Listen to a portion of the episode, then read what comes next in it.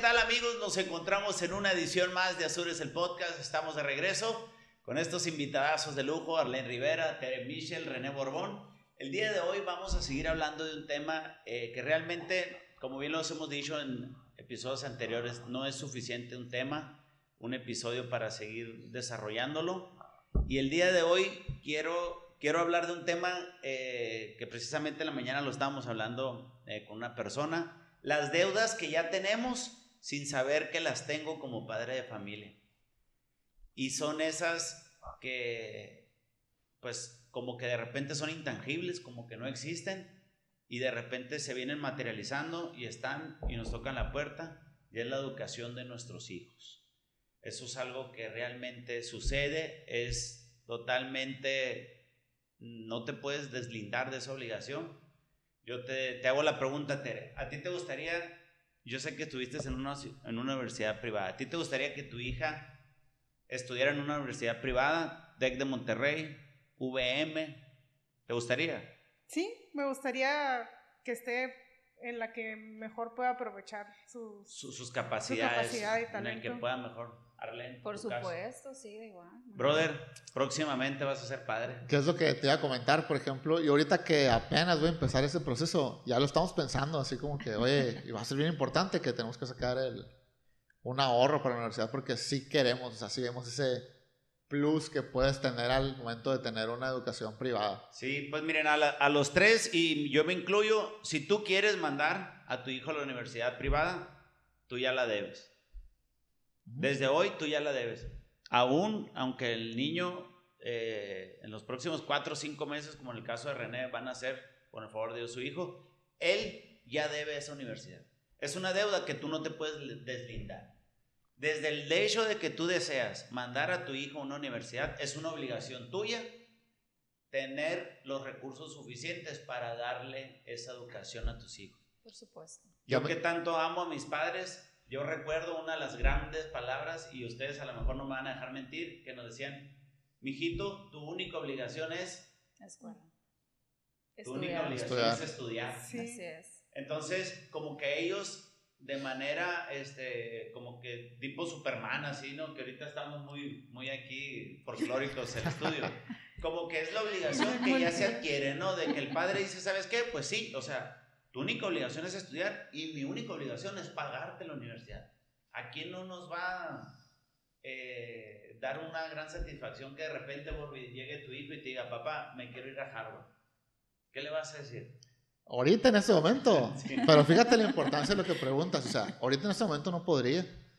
No podría. Entonces, qué, qué triste no poder ayudarle a tu hijo a realizar los sueños, ¿no? Por eso viene la importancia de planear todo esto porque realmente pues va a ser un ahorro a largo plazo pues, que te va a permitir cumplir los sueños de tu hijo. ¿Qué edad tiene tu, tu, tu hija, Tere? Tiene cuatro, cumple cinco ahora en agosto. ¿Cómo se llama? Gema. Gema. Ok. ¿Y tus hijos qué edad tienen, Arlen? 12 y 14. Fíjate, el niño de 14, a los, la mayoría entran a los 18 años a la universidad. Tiene talento tu hijo de 14 años, yo lo conozco, o sea, es, es, es un gran muchacho a lo mejor él quiere ser ingeniero o desarrollador de software. Eh, a lo mejor las escuelas privadas aquí en México le quedan a deber a él dentro de sus desarrollos como talento y te dice, ¿sabes qué, mamá? Quiero, quiero postularme a la Universidad de Boston, a Massachusetts. Eh, ok, dices tú, ¿qué ah, hago? ahorita sobre todo, Daniel, ¿eh? porque era lo que comentaba en el episodio anterior, yo nunca inicié un plan de ahorro. O sea, nunca me programé realmente a tiempo para darle esa oportunidad que me estás mencionando ahorita. Bueno, ¿y ahorita qué, qué vas a hacer tú? Son cuatro años. Bueno, ¿qué vas a hacer? Pues ahorita estoy así como que en estado de emergencia. Mira, o sea, absolutamente nada vas a hacer. Tu hijo a los 18 años, ojalá, si llega y te dice, quiero estudiar en la Universidad de Boston, ¿qué vas a hacer? Endeudarme.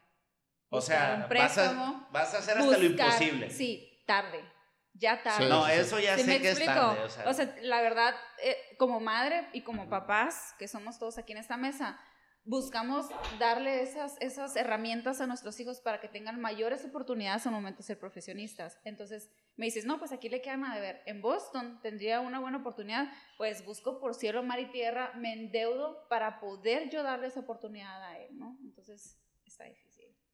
Es que es, es difícil, pero yo creo que es una realidad que no puedes, des- o sea, no te puedes desobligar. No, de no, ello. no, para Es lo que nada. te digo, o sea, y, y así comenzaba el episodio. ¿Quieres mandar a tu hijo a la universidad? Ya la debes. Sí, sí, sí. ¿Por qué? Porque fue algo que a lo mejor económicamente no me agarró eh, en mi mejor momento. No tengo un millón y medio en respaldo para poder solventar cuando menos el traslado a otro país. Obviamente, pues en un lugar donde él tenga que quedarse. Claro. Y luego vemos lo de la y- universidad. y luego son ciudades muy caras, ¿no? Son ciudades o sea, muy caras. sí, uni- sí. Universidades buenas están las mejores ciudades que son las más caras y ahorita en Estados Unidos. Pues Pero es- qué padre no se llenaría de orgullo que su hijo egrese de una universidad privada, de una de las mejores del mundo, y que su hijo pues sea uno de los mayores eh, referentes a nivel a lo mejor nacional, como de repente sacan desplegados, ¿no? Ya vieron desplegado a la niña primer Sí. mexicana que Sí, vuela, sí, sí, o que sí. o primer mexicana Que llega. Llega al espacio. que llega al espacio. O sea, de repente dices tú, ¿por qué? Es una fuga de talentos. La fuga de talentos viene porque nuestro país, y un día les dije, al gobierno no le interesa si el hijo de, de Arlene quiere estudiar en la Universidad de Boston, porque no, No. tengo la estructura ni los programas eh, académicos para, poder. becar a un talento de ese calaño Exacto. y mandarlo a esa universidad y que pues a lo mejor como, como país me represente y, y- o sea, es, es todo un, es todo un tema que a lo que quiero llegar, tú te tienes que hacer responsable de ello. Claro. Se oye muy crítico, se oye como que muy, muy frío, pero la realidad de eso es, ¿o qué vas a hacer tú, René? O sea, si es tu caso, tú tienes 18 años Sí. para planear, a diferencia de cuatro años que Arlene ya los tiene encima. Arlene ya tiene el tiempo encima, tú Así lo es. tienes a favor. Y de hecho esta semana estamos platicando de eso, de, oye, ¿sabes qué? Pues prioridad va a ser sacar un seguro de, de ahorro para la universidad.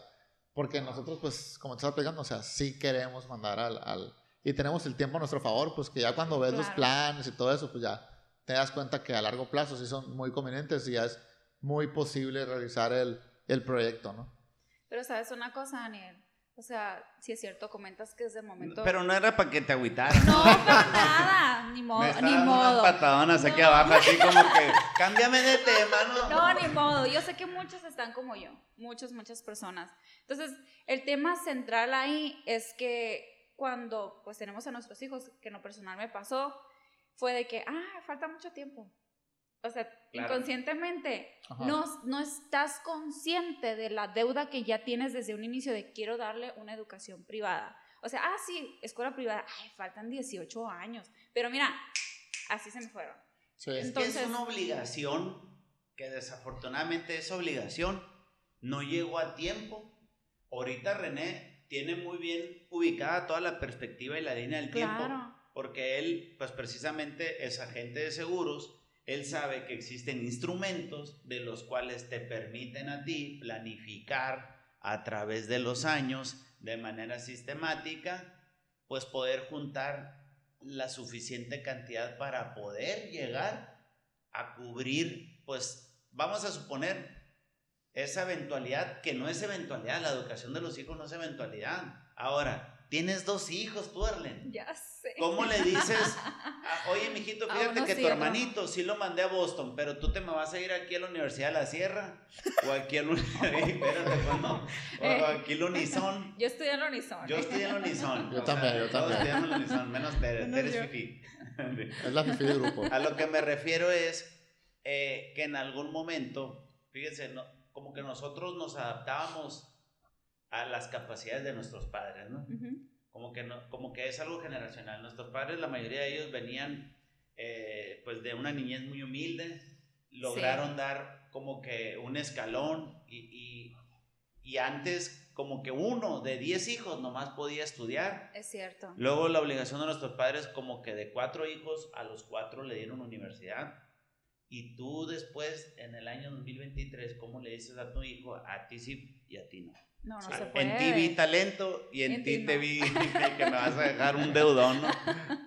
Sí, es, es, es algo preocupante, pero es algo, Tere, que hay que ponerlo en la mesa porque es una realidad y es fría. Los sistemas educativos en México dejan mucho que desear y lo que más quiere uno es que sus hijos pues tengan una mejor calidad educativa que uno tuvimos. Exacto. Si no la tienen en México, pues la buscamos en el extranjero. Pero ¿cuál va a ser la oportunidad de que mi hijo estudie allá? El recurso. Exactamente. Dice Tere, dice Arlene Tere, yo no lo tengo, me endeudo, ¿qué harías tú? Tú todavía tienes 14 años a favor. Bueno, dadas mis circunstancias, no me pretendo endeudar. O sea, le voy a echar ganas desde ahorita. Pero si estuviera en lugar de Arlen, pues pensaría lo mismo. O sea, se va a hacer lo que se tenga que hacer. De ahorita está algunas plataformas que te permiten sacar dinero más rápido, pero, o sea, no es, no es un consejo, pero Un ah, que only, hay un only, potencial. Un only. Tienes No, pues, potencial. Buscar lo que se pueda Solo para para mis seguidores. ¿eh? En inglés no sé cómo se llaman, ¿no? pero es solo para mis seguidores. Pero bueno, o sea, eh, yo, sí, yo, sí. ¿eh? yo, sí me, yo sí me quiero enfocar con... Ya que Con- conozco las herramientas para poder hacerlo racionado, pues racionar mi deuda. Ajá. Porque cuando la racionas al revés, pues en lugar de, de tener una deuda, predeuda de 2 millones, voy a tener una postdeuda de, de 10 millones. Porque Así la es. neta, sacas, una, tiempo, sacas un amigo. préstamo y se lo vas a heredar a, a tu hijo. De hecho, un, un amigo nos contaba un chiste de, de que, pues, de, un, de un muchacho que va a pagar su abono a una tienda departamental acá de... Ah, que sí, está sin marcas, ya se lo sabe.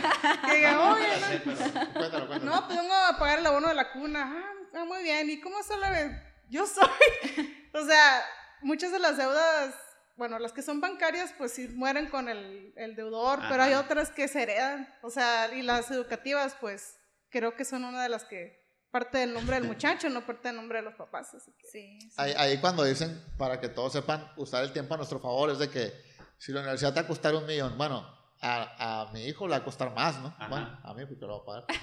Pero ahorita están como en un millón, pues vamos a cerrar números, un millón Ok. cien por ahí. Millón, millón y medio. Ajá, entonces, Ajá. pues utiliza estas herramientas que hay. Oye, puedes juntar la mitad en 10 años o un poquito menos, pues. O más. Y, y casi al, al, al, al final de los 18 años vas a tener esa, ese monto ya sin tú tener que poner lo demás, pues. Es que Y, y hay proyectos para todos, pues a lo mejor, ay, no sabes que no quiero juntar eh, 500 mil pesos en tanto tiempo, quiero juntar menos, y ya luego la completo, que está bien, pues, o sea, Por también supuesto. para eso, úsenos, contáctenos y, ya les vamos asesorando, pues. No Sí. se endeuden, por favor, no sigan mi consejo, no se endeuden. Sí, sí, fíjense, o sea, e- esto es algo totalmente que, eh, o sea, es improvisado, na- nada de, lo, de las pláticas, ah, tú vas a decir esto, No, tú no, di lo no. otro, o sea, esto es totalmente algo improvisado. Ay, se Pero- me cae el cuadro. Sí, se me está haciendo el acordeón. Pero fíjense, o sea, do- dos, tenemos a dos tipos de cliente que tú detrás de la cámara, muy probablemente estás en la situación de Arlene y tú estás en la situación de René. Felicidades. Los dos, los dos tienen la misma edad, uno o dos años de diferencia. No, esa señora, se respeta a los señores. A lo que me refiero es que los dos en algún momento tienen la misma necesidad por Sí, cubrir. así es. ¿Qué va a ser la diferencia de que René pueda salir adelante de esa responsabilidad sin deuda y que Arlene de una u otra forma salga, salga adelante con esa responsabilidad pero con una gran deuda? El factor tiempo. Yo siempre les he dicho a las personas, y esto es un saludo para ti, Martín Boneo, que en la mañana me dijiste, es que creen mis hijos que se tiene que ahorrar muchísimo dinero, pero no, no es así. Te mando un saludo, amigo. La realidad que es, tú vas a sistematizar tu ahorro, René, Tere, Arlene, ustedes lo saben, lo vas a sistematizar y lo vas a poner a trabajar durante N número de años, vas a ahorrar, a lo mejor a veces se escucha hasta incierto, de dos mil, tres mil pesos mensuales, pero ese ahorro multiplícalo por 12 meses, por 10 años, y tu hijo apenas tiene 10 años. Lo dejas trabajar, tu hijo cuando llega a los 18 años, lo dejaste trabajando otros 8 años más. Y son instrumentos que existen en el mercado, que para eso nosotros lo ofrecemos, para poder precisamente, ante una obligación que es la educación de tus hijos, no busques la manera de cómo endeudarte, sino que por lo contrario, busques la manera de cómo planificarlo Claro. y puedas dar el paso de eso. Entonces, pues yo creo que es un tema, sí, como que de repente, oye, sí, a lo mejor, pues sí, cierto, está en mi situación o no, pero pues es algo que realmente no podemos tratarlo de otra forma, no le podemos poner moñitos, no le podemos poner eh, otra realidad. La educación de México es crítica, yo creo que todo el mundo deseamos tener una mejor educación. Si México no me la da, que me la dé el país vecino. Conclusión, Arlene. Gracias. Gracias. gracias. Gracias, me abriste la realidad. Te agarraron de Salgo bien agüitado. Ahorita se No, no, acaba el podcast y agüitadísimo. No, gracias por venir, eh. Ya hacía falta que pusieras orden aquí a lo que traía, a lo que Oye, traía. Gracias, vendo mi, mi Mazda. Sí. eh, porque ahorita de repente una bola de deudas. René, También, aparte de todo lo que dijimos, gracias. ah. También este tipo de instrumentos es bien flexible. ¿Qué pasa si tu hijo no quiere estudiar en la universidad, tú Por quieres poner un negocio?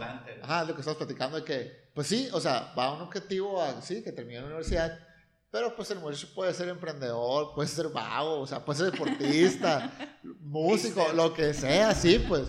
Pero, por ejemplo, si es hipster, pues con ese dinerito va y pone su localito y, Ajá. y, y, pues, pone un Ya, negocio ya tienes hipster. el pues. recurso para igual lo apoyarlo. apoyas, pues no, igual Sí, mijito, sí, no sí, quisiste, sí, o sea, no quisiste ajá. la educación, pero ¿qué crees? Mira, tenía un millón y medio, tú no lo va. sabías para la educación. No te doy el millón y medio, pero te doy 200 mil pesos para que pongas tu negocio de chanclas. ¿no? Sí. Y, y- y- y también, sí, o sea, te llega a pasar algo al papá o a la mamá, pues ese dinero viene a reemplazar esa- ese poder económico que tienen ellos. Entonces, te va a servir para mucho, pues. Es que de, de una forma u otra, la meta, como papá Daniel, Me pasé adelante en el negocio de chanclas. ¿no? la meta, pero de igual, la meta es apoyar a tu hijo, darle una oportunidad, ya sea si decide eh, estudiar o no, o poner el negocio de chanclas, ya le estás dando ese fondo, ese dinero para que haga lo que quiera de, de su, de su um, adultez, vaya, ¿no? Entonces, la decisión que tome, ahí estás. Ah, Tere, Sí, pues se resume eh, lo de ambas charlas en poder tener la capacidad de decidir, que no tenga que decidir el dinero por ti, que no tengas la frustración de decir, híjole, mi hijo era muy bueno para Si hubiera... tendido sobre el lo que Only. sea. Tendido sobre el Only. Sí. Only suscriptor.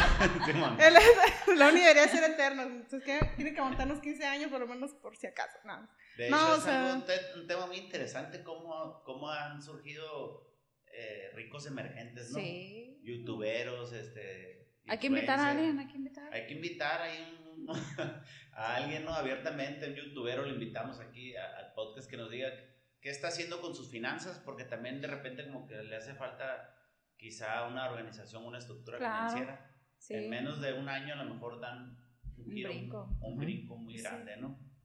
Pues bueno, pues este, ex- eh, muy, muy extasiado de volver a, estar aquí con ustedes compartiendo micrófonos. La realidad es que la idea es estar compartiendo información de calidad, a lo mejor tocar los temas desde la perspectiva que es. En ocasiones uno como agente o asesor profesional en, en- en instrumentos financieros de seguros, pues a veces uno como que busca la perspectiva de, de hacerle ver a las personas una realidad que está en sus puertas o que viene a pocos años. A lo mejor ahorita te cayó de golpe como abuelada, no era mi intención. La realidad incomoda.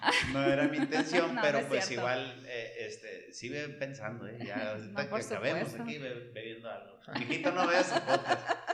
Y, y, pues seguir continuando y, y- y tratar de transmitir este tipo de información para todos ustedes. Muchísimas gracias, agradecemos a Sirena Studio que está detrás de cámaras.